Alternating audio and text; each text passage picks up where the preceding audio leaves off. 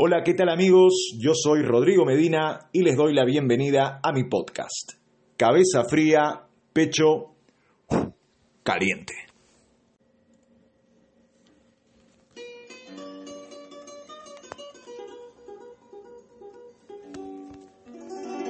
Ole. Que viva el fútbol. El Sevilla Fútbol Club es el campeón de la UEFA Europa League. El fútbol, una vez más, es justo consigo mismo. El Sevilla ha obtenido su sexta Europa League en seis finales disputadas: 2006, 2007, 2014, 2015, 16 y esta última 2020. A ver, eh, si hago un ejercicio de memoria, puede ser que que ubique un equipo, un equipo importantísimo a nivel sudamericano, campeón de Libertadores. Algunos deben saber ya de cuál estoy hablando, eh, que es el Rey de Copas, ¿no? Independiente de Avellaneda. Eh, es de los pocos equipos que yo recuerde que hayan obtenido tantos, tantos campeonatos de, un, de, un mismo, de una misma competición en tantas finales disputadas. Eh, Independiente es el equipo más ganador en la historia de la Copa Libertadores, con siete eh, con siete victorias en cada una de las finales, más allá de que, bueno, si bien es cierto, en, otros tiempos, que es eh, en, donde, en los cuales ganó, se consagró Independiente porque es un equipo que, si bien es el más ganador, hace muchos años ya, más de 30 años, que, que, obtuvo su última Copa Libertadores. Eh, y claro, en, esos tiempos el hecho de, campeonar, de ganar algún torneo, una Libertadores, una edición, automáticamente te clasificabas a una instancia más avanzada de la siguiente, ¿no? Con lo cual eso, eh, claro, permitía que, cualquier equipo dentro de los cuales estaba eh, Independiente, que tenga un buen plantel, un buen este, eh, poder económico en, aquellos, en, aquellas décadas, 70s, 80s, bueno, pues tuviese mayor, mayores posibilidades de avanzar, ¿no? mientras que los otros equipos venían con, cierto desgaste y la, competición era un poco más, se les hacía más complicadas. Bueno, más allá de eso, eh, este es un caso muy parecido. Sevilla, desde la primera vez que disputó una final de Europa League, nunca ha conocido la derrota. Hasta hoy, que es su sexta Europa League, su sexto título, eh, se podría decir que es el torneo del Sevilla. Bueno, esto ya es algo que se conoce eh, a nivel europeo. Eh, se sabe que, este torneo es, está hecho para el Sevilla. No sé, no recuerdo bien cuál es el segundo, el segundo con, mayores torneos. Claro, este, este, este campeonato antes tenía otra denominación. El, Europa League, la Europa League me parece que, que cambió si bien el formato es el mismo, sí cambió de, nombre. Antes era la Copa de la, Copa de la UEFA, pero cambia en el 2010, creo, en la final que disputa eh, el Atlético de Madrid con el Fulham. En el equipo de Madrid estaba, me parece, Forlán y, y no sé si ya había llegado el Kun Agüero en ese entonces. Bueno, el Sevilla, que es de quien vamos a hablar hoy día, como bien habíamos comentado la, vez pasada en el primer, en el primer podcast, eh, era un, partido muy parejo, ¿verdad? Eh, el resultado para mí no lo es todo hoy día, si bien, si bien yo dije que, a ver, veía a los dos equipos, cada uno con sus armas, eh, y con, con, no solamente con esquemas distintos, sino, también con, con, juegos distintos, ¿no? Porque una, una cosa es el, el, sistema, el esquema táctico con el que juega y otra cosa es la manera. Bueno, ellos, Sevilla e Inter, son distintos en ambos, muy distintos en ambos. El Inter es un 3-5-2, mientras que el Sevilla es un, un 4-3-3. Y el juego también, eh, bueno, como, como lo explicamos la vez pasada, es del Sevilla es un poco más asociativo, mucho más asociativo, perdón, y el, el, del Inter es más, eh, más de manejar no tanto la pelota, sino el resultado, ¿no? juega más con los tiempos del partido y siempre eh, jugando para sus delanteros, para los dos, Lautaro y Lukaku. Eh, no, no puedo mentir, el Sevilla, tengo cierta afinidad, si bien no soy hincha del Sevilla, claro, tengo cierta afinidad con este equipo, pero el resultado no es lo que más me reconforta, ¿no? Lo que me gusta, lo que me ha gustado es el partido que se ha jugado. que, que ambos, ambos equipos, con sus armas, con sus herramientas, cada uno, hizo lo que tenía que hacer, hizo lo que venía demostrando en el, en el, a lo largo de la temporada, por lo menos a lo, a lo largo de esta competición, ¿verdad? Claro, sobre todo en, en, estos últimos meses, o este último mes en el que, se retomó la, las competiciones europeas, porque claro, de, de, todas maneras que debe haber variado un poquito eh, con respecto al fútbol de cada equipo antes de, la cuarentena y todo esto de la pandemia, ¿verdad?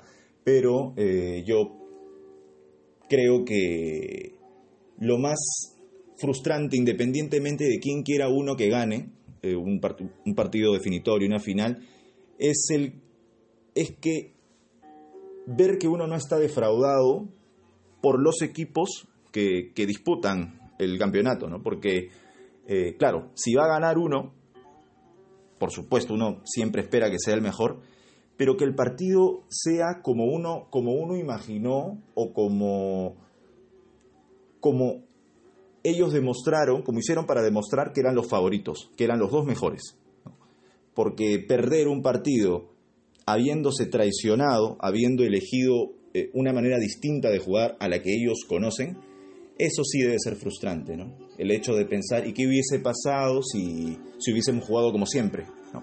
En este caso eso no va a pasar. En este caso eso no pasó. Eh, fue un duelo de estilos, como dije antes, eh, en donde ganó el que para mí es el mejor equipo. Si bien fue un partido parejísimo, parejísimo, de inicio a fin, el partido estuvo, bueno, muy al final del partido, ya en, las postrimerías del partido, una jugada en la que se lesionan todos los del Sevilla, que se lesiona Diego Carlos, Cundé, Reguilón me parece también, en una jugada ahí que, que Alexis le pega un poquito mordido, pero un partido tremendo, hermoso para para cualquiera, creo, creo para, para el hincha del Sevilla, para el hincha del, del Inter, pero sobre todo para el hincha neutral. Más allá de que, de que como yo pueda simpatizar o, no un poquito más por alguno de los dos, pero para el hincha neutral, para el que, para el que lo cero, para el televidente normal, es de los partidos que uno quiere ver. Y más todavía en una final. Más allá de la tristeza del, del, que, del que es derrotado al final, ¿no? pero un grandísimo partido, un gran encuentro que no defraudó. Cinco goles no se da todos los días en una final. Eh, y bueno, hablar sobre todo del Sevilla, que es el campeón. Por supuesto, hubieron errores, hubo errores puntuales, pero eh, cada, cada gol siempre es producto de algún error. Y justamente es eso lo que uno tiene que buscar. Es imposible que haya dos equipos que no cometan ningún error. Por todos los partidos quedarían 0-0. Pero aún así también tendría, sería criticable la parte, la parte ofensiva, ¿no? que cumplieron con, con, con, las labores atrás, de, claro, de asegurar el cero en el arco, pero no, no ofreciendo lo que, lo que a ellos les, les, permitiría anotar goles, ¿no? Así que siempre quedarían el de, en debe. Así que a mí me parece que el partido ha tenido un resultado justo y un ganador justo, más allá de cómo se han dado los goles, sobre todo el último gol que fue un autogol, una desgracia para Lukaku. A ver, la, la, figura de Sevilla también pensaba mientras veía el partido cuando ya estaba por terminar, eh, pensando que en quién podría haber sido la figura, ¿no? Y pensaba no solamente en la figura del partido, sino en la figura del Sevilla en general, del campeonato. Y veía que con cada uno que nombraba, en mi mente por supuesto, estaba siendo injusto con otro, porque sentía que, que había otros también que había jugado bien. Y al último llego a la conclusión de que no es, de que, de que eso es lo idóneo. ¿no? Que un equipo juegue tan bien o tenga tantos jugadores, a pesar de que, por supuesto, a lo largo del, del encuentro ha habido fallas, ¿no? Eso, eso, ni que decir, eso siempre es así, siempre va a ser así. Pero eh, en el desarrollo del partido ha habido tantos puntos altos que se hace difícil, muy difícil, elegir a una figura sin tener eh, la sensación de estar siendo injusto con algún otro. Y creo que eso es lo que cualquier entrenador quisiera, lo que cualquier hincha quisiera de un equipo. Terminó el partido y yo dije, este es un justo campeón. No estoy diciendo tampoco que en otros torneos eh, el resto de equipos eh, campeonen injustamente. No, no, no, no, no voy tanto ahí. Aunque a veces puede, porque como dije antes, la, suerte siempre tiene una parte de... tiene, tiene, un rol en el fútbol, eso es así, no se puede evitar. Pero este, este equipo da la sensación, da toda la sensación de que es un justísimo campeón, de que de no haber sido así hubiese sido un poquito, por más que el Inter también había hecho sus méritos para llegar a la final, ¿no? pero por, por, el juego del equipo, por, por, la compenetración de los jugadores, hasta por cómo celebran con el entrenador, si uno se pone a observar eh, en, distintas finales, campeonatos, no siempre se ve ese nivel de complicidad entre jugador y entrenador como se vio hoy con el Sevilla. Eh, eso a mí me deja un buen sabor de boca. el, el como la sensación del deber cumplido, como se le dice, por parte del, cuerpo técnico, de la dirigencia, de Monchi, el director deportivo, ¿no?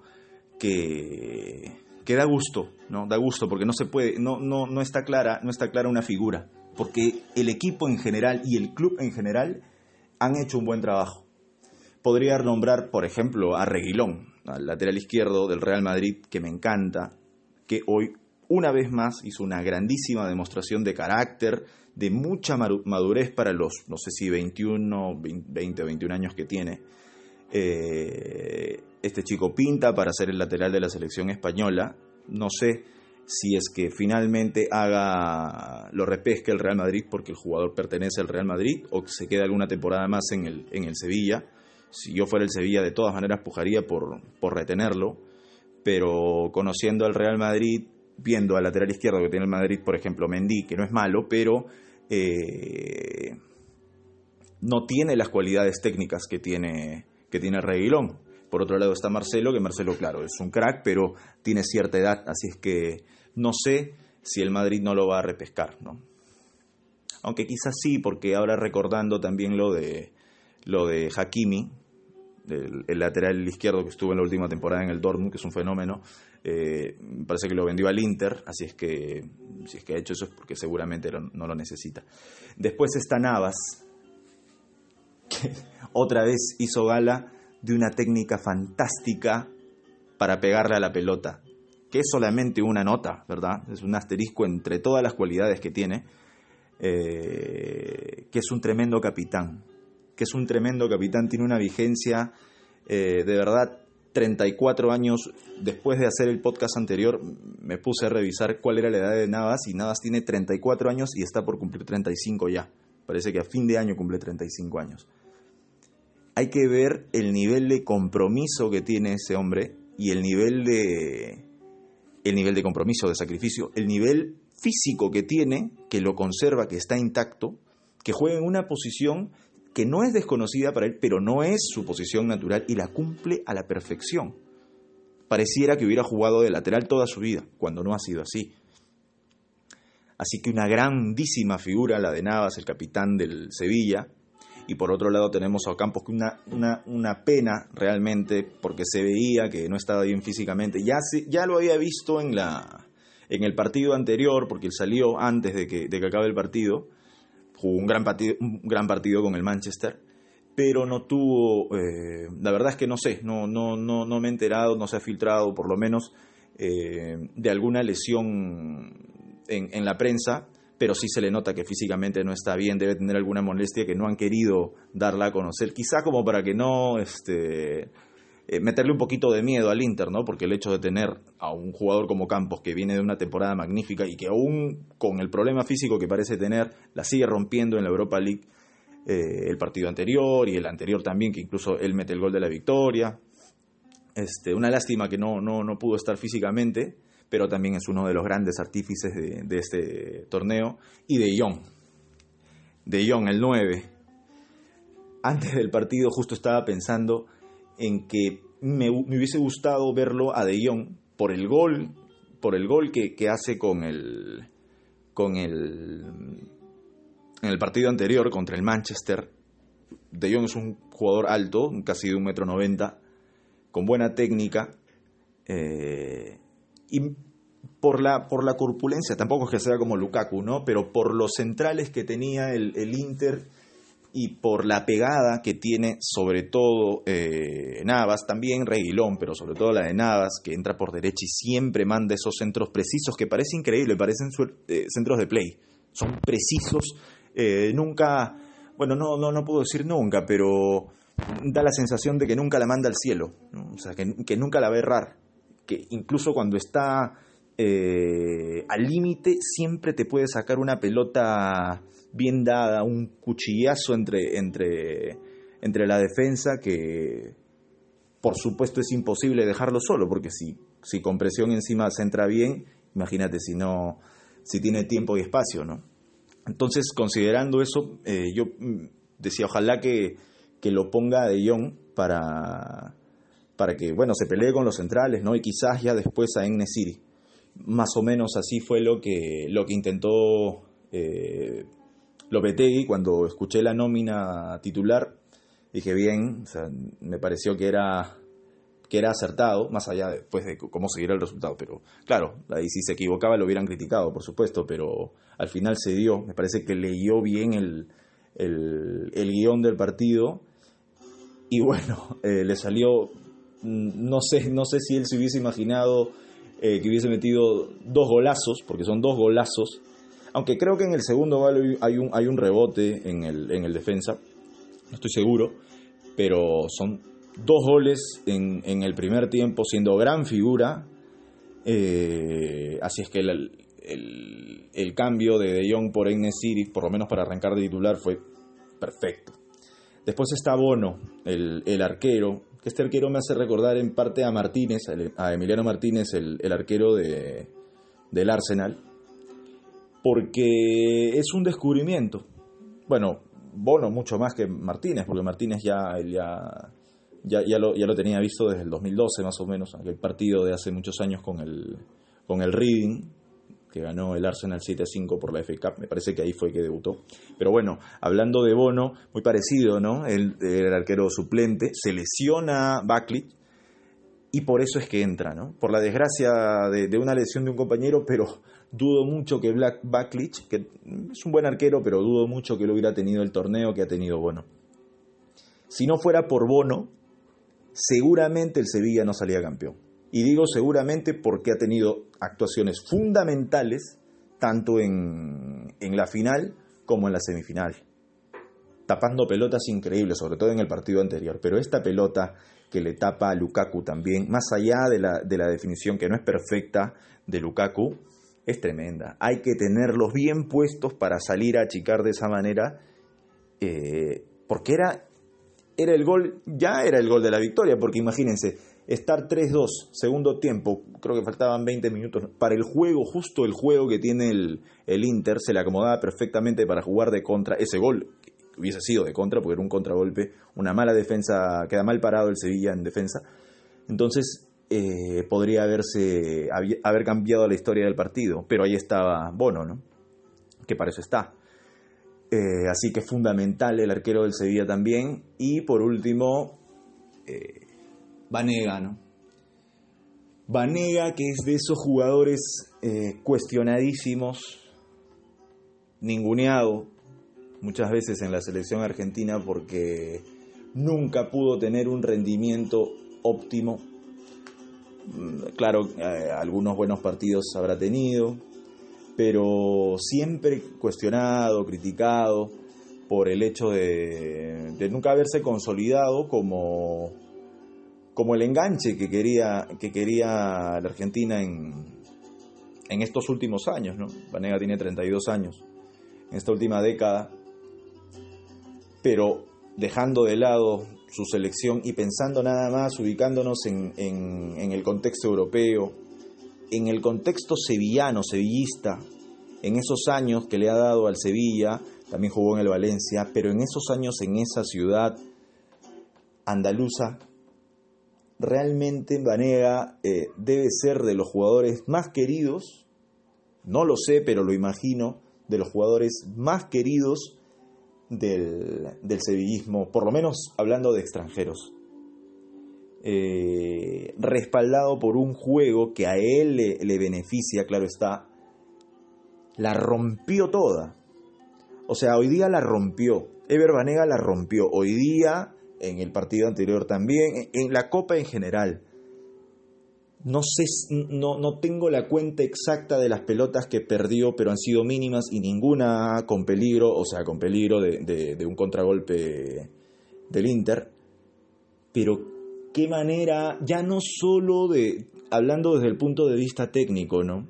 No solamente eso, claro, eso es lo más importante, pero el hecho de, la situación acá es de cómo jugar la final, de cómo interpretar los momentos. Hubo una jugada que parecería intrascendente en un contragolpe que no era, que no era prometedor para el Sevilla, pero que él se queda parado como poniéndole las cuatro letras ahí al marcador al que venía retrocediendo del Inter y para la jugada, para darle tranquilidad. Ya el partido estaba, estaba encaminado para el ya estaba, ya, ya estaba 3 a 2. Y bueno, la verdad que es, no, no, no puedo decir una lástima, pero de no ser por, por el tremendo partido que juega De Jong, que anota dos goles, seguramente sería indiscutible que, que, Vanega sería la figura del partido porque realmente la descoció, jugó un partidazo. Así se juega una final, como la jugó, uno quiere saber cómo se juega una final, bueno, como la jugó Vanega hoy día, así, así, entendiendo los hilos del partido, cada momento eh, con la jugada apropiada, cuando hay que tocar rápido, tocas rápido, cuando hay que demorar, se demora, eh, pase largo, pase corto, entendiendo perfectamente qué se tiene que hacer en cada circunstancia, lo que pide el partido. ¿no? Eso, eso fue hoy Ever Banega. Eh, después, bueno, he visto también importante señalar a Lopetegui, positivamente, claro está.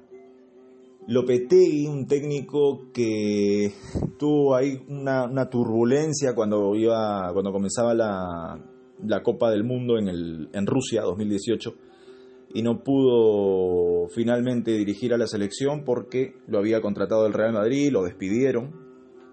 Me pareció un, bueno, no, yo no estuve de acuerdo con eso, aunque, aunque tampoco lo conocía demasiado. Lo había visto ya en Porto. Después voy a hablar de eso.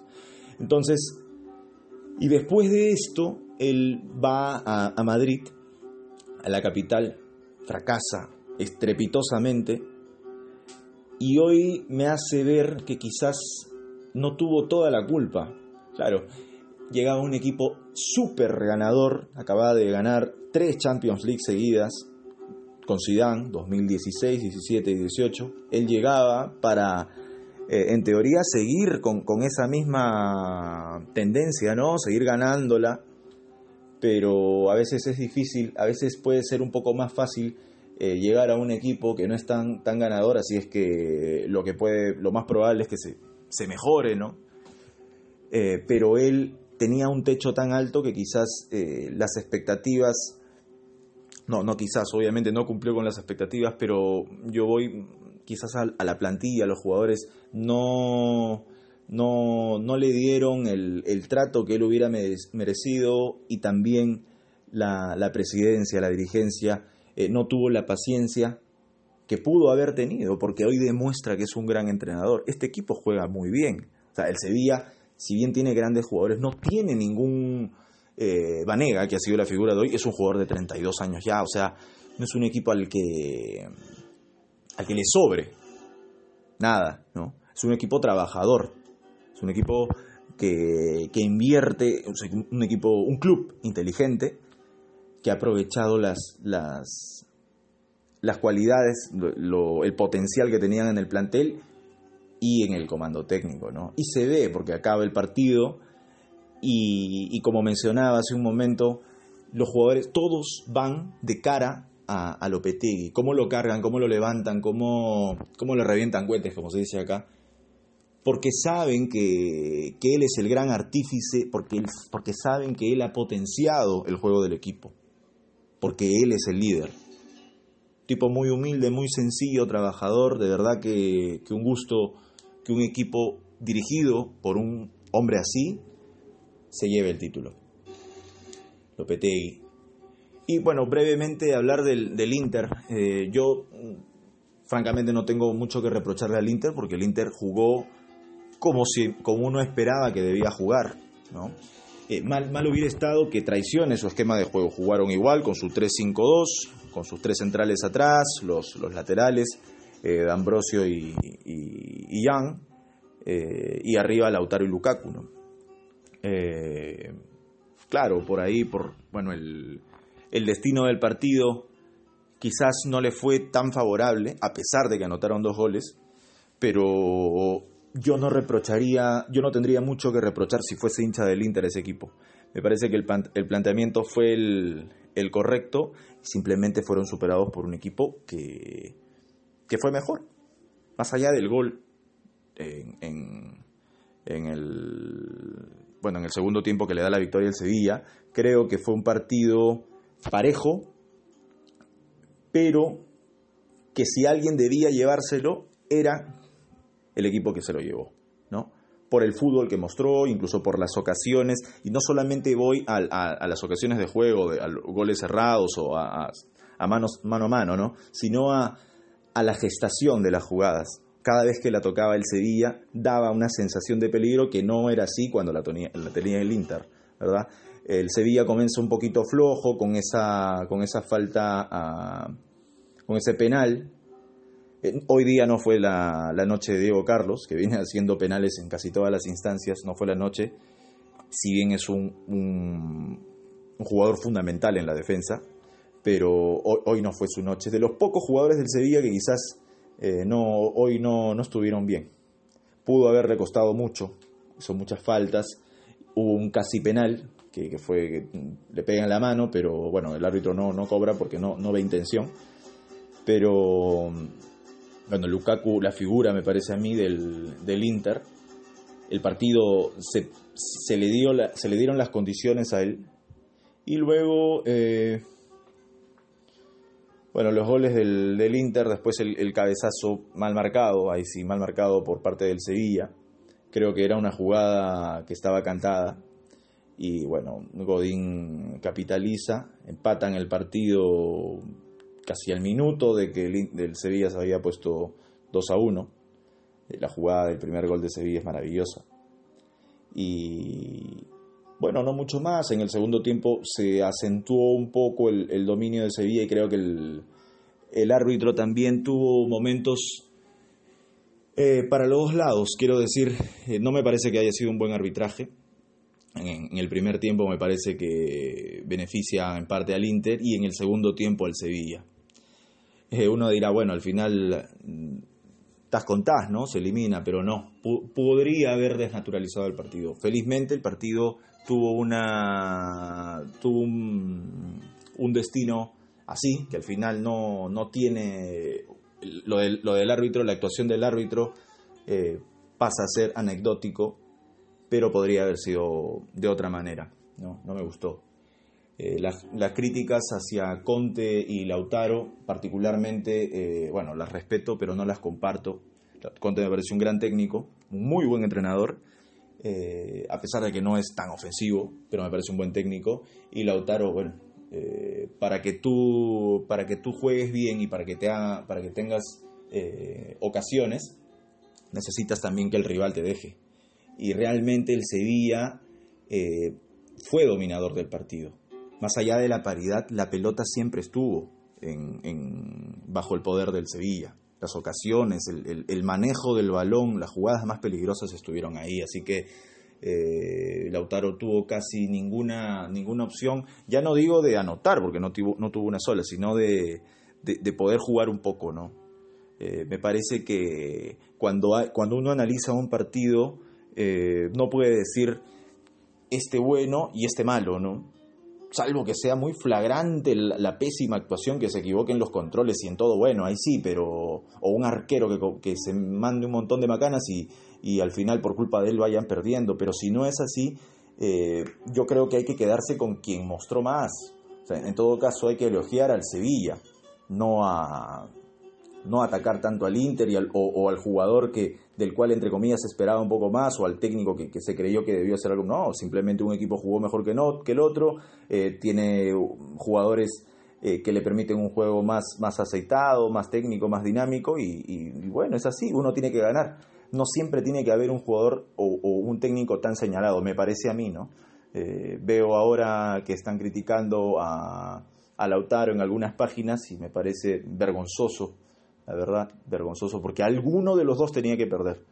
Así es que es para mí hablar del mejor y no tanto pegarle al que, al que, no, al que no ganó porque hay uno que, porque para que tú no tengas tu noche hay otro que tuvo que, tuvo, que haberla tenido. Y eso, esa me parece la, el caso hoy día, ¿no? Bueno, ahora cerrando el tema del, de la final de hoy día y viendo hacia mañana, hacia pasado mañana, perdón, hacia la final del, de la Champions, que me parece, bueno, como todos ya deben imaginar, una tremenda final, me parece más pareja aún más pareja que esta todavía. Ya, después voy a decir por qué, cómo, cómo, la, cómo la veo, cómo la leo. Eh, bueno, mis once es del PSG y, y, del, y del Bayern, creo que ambos tienen, no creo que hagan demasiadas variaciones, creo que el PSG va a ir atrás con, con Thiago y Kimpembe, por los lados, eh, el lateral derecho es Kerer y el otro por izquierda el español Bernat. Más arriba estimo yo, estará Marquinhos, Paredes y Ander. Y en la delantera, un poquito más retrasado por la derecha, eh, Di María, volanteando, y, los dos más ofensivos, ¿no? Izquierda y centro, eh, Neymar y Mbappé. Un poco, ambos tirados un poco para la izquierda, ¿no? Porque Mbappé no es, no es un 9 puro, es un, es un delantero, un atacante que se mueve por todo el frente de ataque creo que el, en el PSG, salvo alguna lesión o, algo de última hora, creo que, está clarito. En el Bayern sí me parece que podría haber algún cambio, quizás.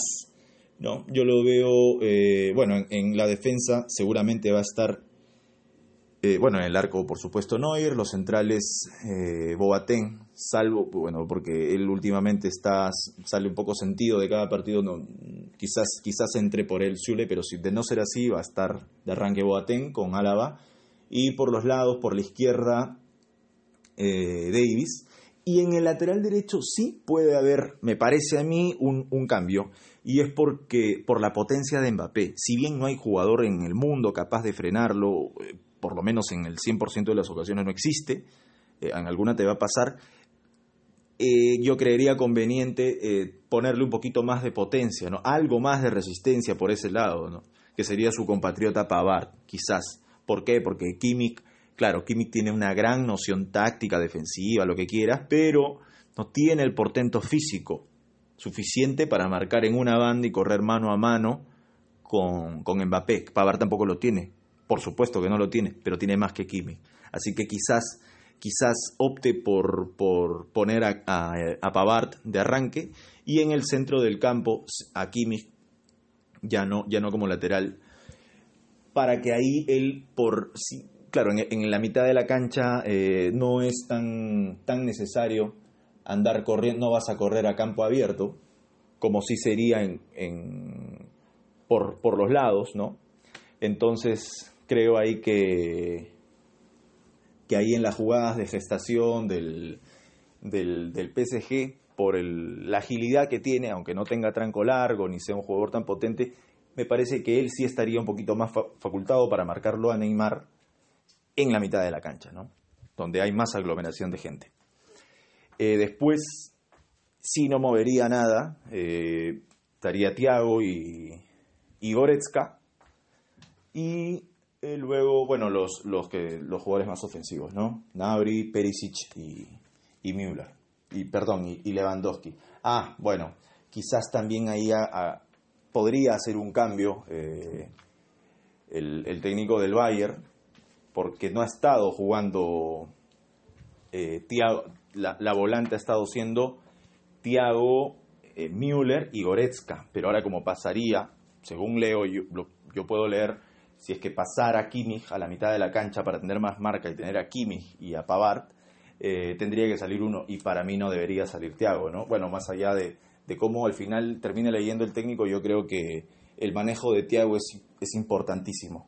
Por más que tenga gran potencia física el Bayern, eh, uno necesita de un jugador que maneje los tiempos del partido y no hay ninguno en el Bayern que tenga las condiciones eh, que les puede dar al juego Thiago, ninguno.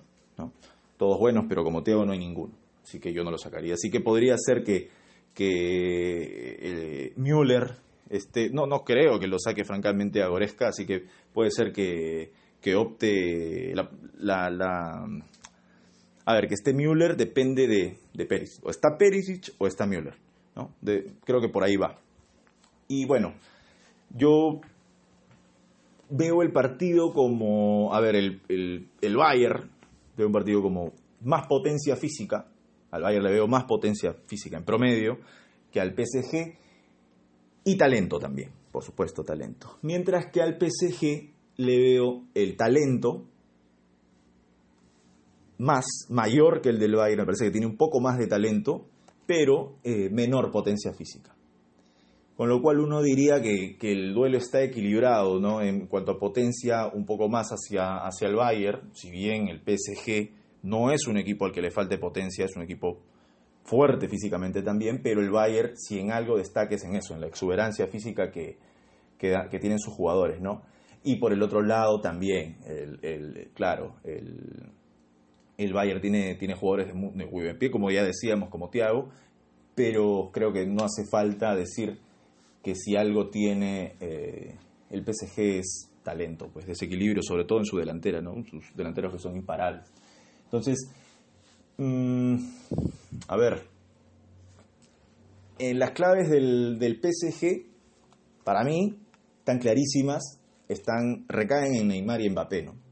Neymar, que hoy en día no sé si puede ser el, mejor jugador del mundo, porque eso va más allá de, la temporada, sino eso es algo individual, ¿verdad? Depende, para mí no se puede juzgar eh, solamente por el equipo, sino por lo que por lo que él hace. Y claro, él tiene un buen equipo, tiene un respaldo que le permite a él lucirse, ¿no?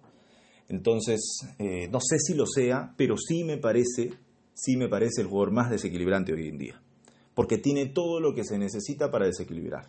Tiene velocidad, no la velocidad de Mbappé, pero es muy rápido. Neymar francamente vuela, y vuela aún con jugadores marcándolo. O sea, es difícil de cazar, más allá de que a veces retrocede demasiado y, ah, se expone demasiado a las faltas, que eso me parece que no, eh, a veces no le conviene tanto al PSG, porque en una de esas se lesiona o en alguna de esas eh, puede perder alguna pelota tonta y, y, arriesgar un contragolpe innecesario, ¿no? pero es un fenómeno. Neymar es, para mí, hoy en día el jugador más desequilibrante que hay, porque lo tiene todo. Y bueno, lo, demás, la técnica que tiene, que es exquisita ¿no? en, cada jugada que hace. Y, bueno, la visión de juego. tiene todas las cualidades que necesita un jugador para ser candidato a, un balón de oro o para estar entre los mejores del mundo. ¿no? Y después está Mbappé que le pisa los talones que en todo, eh, en la parte técnica, bueno, en cuanto a la visión de juego sí es incomparable, Mbappé no tiene la visión de Neymar, pero técnicamente también es muy bueno y en lo que no hay con qué darles en la potencia física, ¿no? Mbappé es un animal, Mbappé es, eh, es un guepardo ¿no? en la cancha, es imparable Mbappé, en el lugar en el que esté tiene un poquito de espacio y te mata, o sea, si él no se lesiona, si él está bien, el domingo, fuera de cualquiera que sea el resultado, lo va a matar a Pavard. Y lo va a matar varias veces. El asunto es que, eh, si es que juega a Pavard, por supuesto, es que no lo mate tanto, ¿no? Que no, que no, que no lo desborde tanto, porque lo va, a, lo va a hacer pagar ya sea a Pavard o alguien, lo va a hacer. Es, es una película que uno se sabe cuál es el final, así que él, él lo va a hacer. La idea es tratar de que no, no, no quedar expuesto tantas veces para que él no lo pueda hacer, porque eh, si Mbappé tiene tres galopadas sin marca en un partido, bueno, se acabó el partido, ¿no? Ya. Porque además es muy efectivo de cara a puerta. Bueno, entonces, bueno, y eso sumado al gran momento de Paredes, Marquinhos eh, y Di María, sobre todo en la mitad de la cancha, cuando retrocede Angelito un poquito, eh, tiene un, fútbol en el cual pueden descansar las posibilidades del, del, del Paris Saint Germain. ¿no? Bueno, el Bayern es archiconocido, lo que tiene. Para mí, aunque algunos eh, quizás no coincidan, el, mejor arquero del mundo sigue siendo Neuer. Nunca lo dejó de ser desde que empezó. Desde que empezó a hacerse conocido como el más grande y lo empezaron a condecorar con premios, con los guantes y, en fin y más, es, no, y no solamente el mejor arquero de la actualidad, sino que para mí es también el mejor arquero que yo he visto, ¿no? Nunca he visto un arquero tan que sea tan completo como él, parece un arquero realmente de videojuego.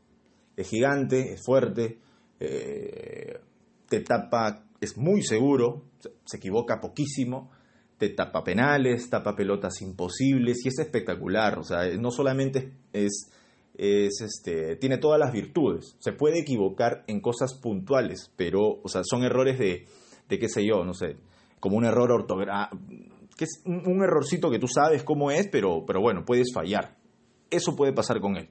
Pero hablando en, términos generales, todo lo hace bien. Solamente en penales no es experto, pero sigue siendo muy bueno tapando penales. Tiene salida, tiene todo, corta las jugadas, es fortísimo, eh, técnicamente es muy bueno y no, es un espectáculo, es un espectáculo, es, eh, es como si fuese un jugador de, de, más adelante. A veces da ganas, yo incluso he visto partidos del Bayern por él, por ver cómo tapa algunas jugadas, porque siempre le hacen alguna ocasión al Bayern, al Bayern y Neuer ahí está siempre, ¿no? Así que para mí eh, muchas de las esperanzas están en él, aunque otros crean lo contrario. ¿Por qué? porque si bien el equipo del Bayern es muy potente y tiene poder en cada una de sus líneas, Neuer es el jugador que podría decidir el partido. ¿Por qué?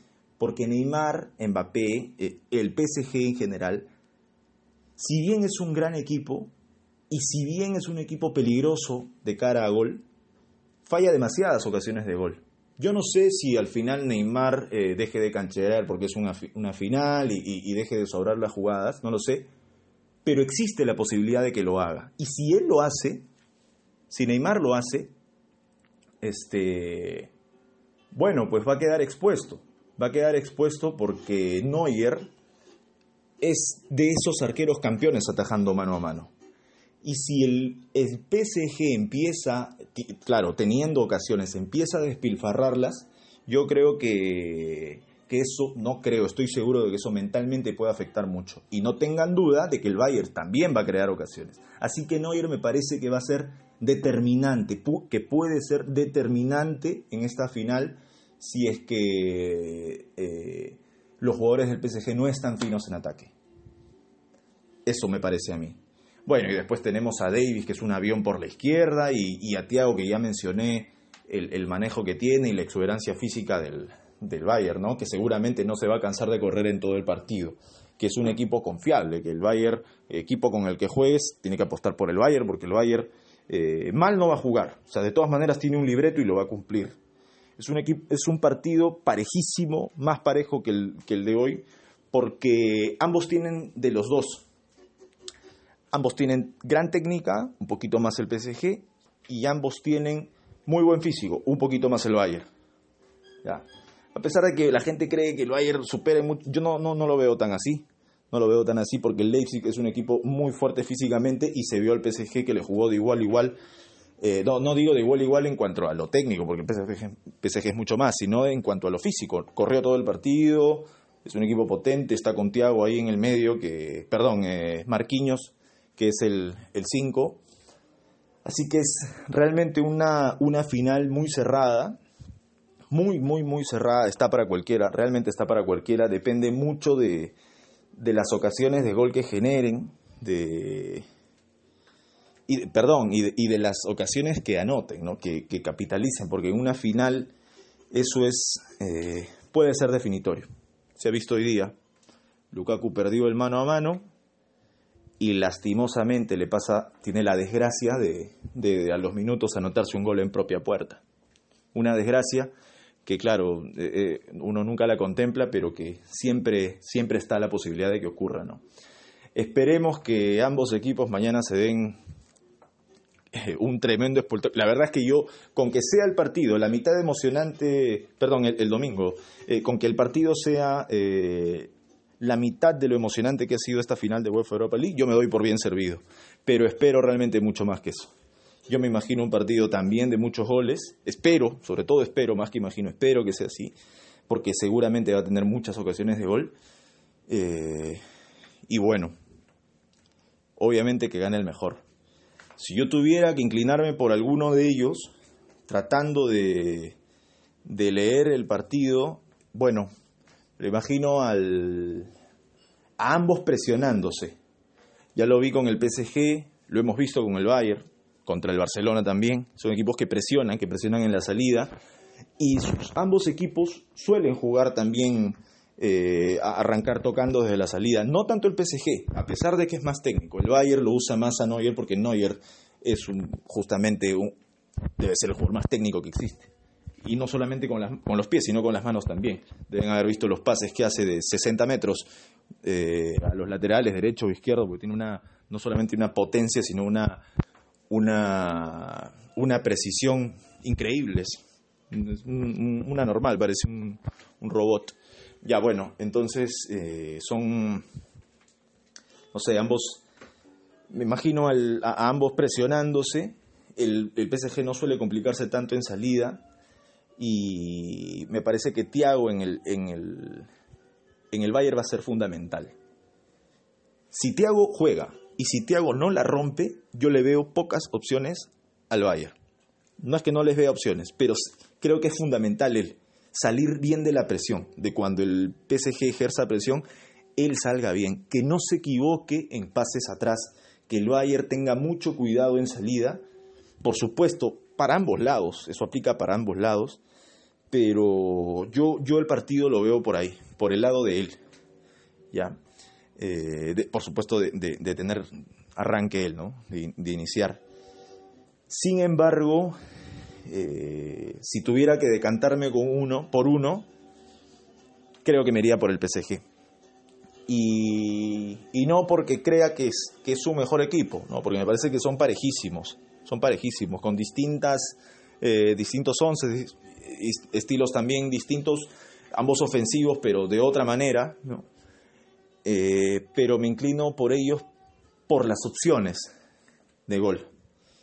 Porque el Bayern ha sabido eh, dominar a todos sus otros rivales, más allá de la técnica con la que cuenta, por la potencia física y la diferencia que marca físicamente con sus rivales. Ha sido así. Mientras que el PSG justamente no es que carezca de potencia física, así que esa diferencia quizás no la puede ejercer.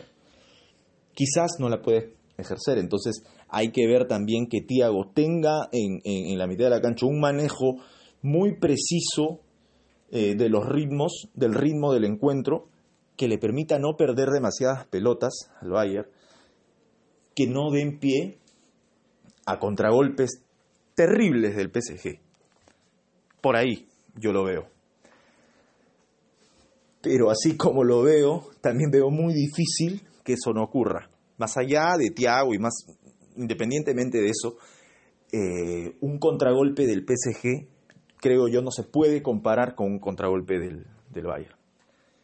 Si viene Neymar y Mbappé en carrera contra Boateng, que me perdone Boateng, pero yo no le veo muchas opciones. Así que si Mbappé y Neymar están enteros, me imagino un partido eh, por momentos de ida, de ida y vuelta y creo que en ese, en ese, en ese escenario el PSG puede ser favorito, porque es un equipo más veloz. Así que eso lo puede, lo puede poner quizás con un poquito más de opciones, mínimamente, mínimamente. Quizás yo le daría un 55 al PSG y un 45 al Bayern, porque el Bayern sigue siendo respetable. Repito, si es que el PSG no hace las que tiene, seguramente el Bayern sí las va a hacer. Pero eh, sí lo veo ligeramente favorito al PSG. Bueno, eso, eso ha sido todo por hoy amigos. Esperemos que tengamos una gran final, como dije, hoy la tuvimos, hemos tenido cinco goles en un partido, así es que esperemos que esta final sea igual o mejor. Y así promete por las condiciones, por el juego que tienen ambos equipos. Así que eso es todo, les agradezco, les deseo buenas noches y un abrazo.